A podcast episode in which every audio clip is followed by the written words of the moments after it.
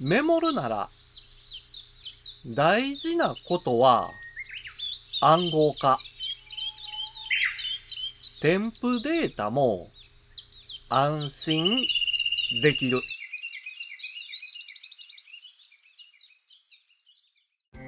五七五七七の31文字でデジタルに関する単価を読むデジタル教室単価部です。必要なことはメモをしておく。これは勉強や仕事だけではなく日常生活においても大事なことです。最近では紙とペンを使ったメモよりも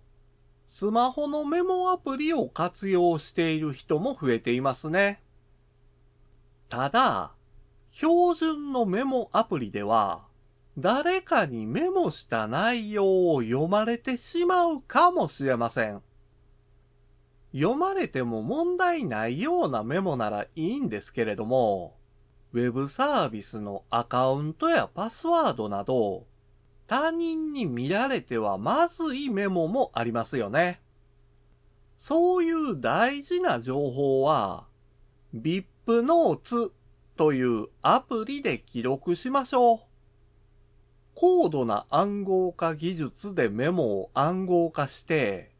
大事な情報を保護してくれます。メモに文書などのデータを添付しても暗号化してくれるのが便利なんですよ。ただし、デフォルト設定では暗号化が無効になっていますので、使うときには有効化するのを忘れないようにしてくださいね。今回の単価は画像付きでインスタグラムやツイッターにも投稿しています。また、デジタル教室ではアプリやパソコンの使い方などの情報をウェブサイトや YouTube、ポッドキャストで配信していますので概要欄からアクセスしてみてください。デジタル教室単価部でした。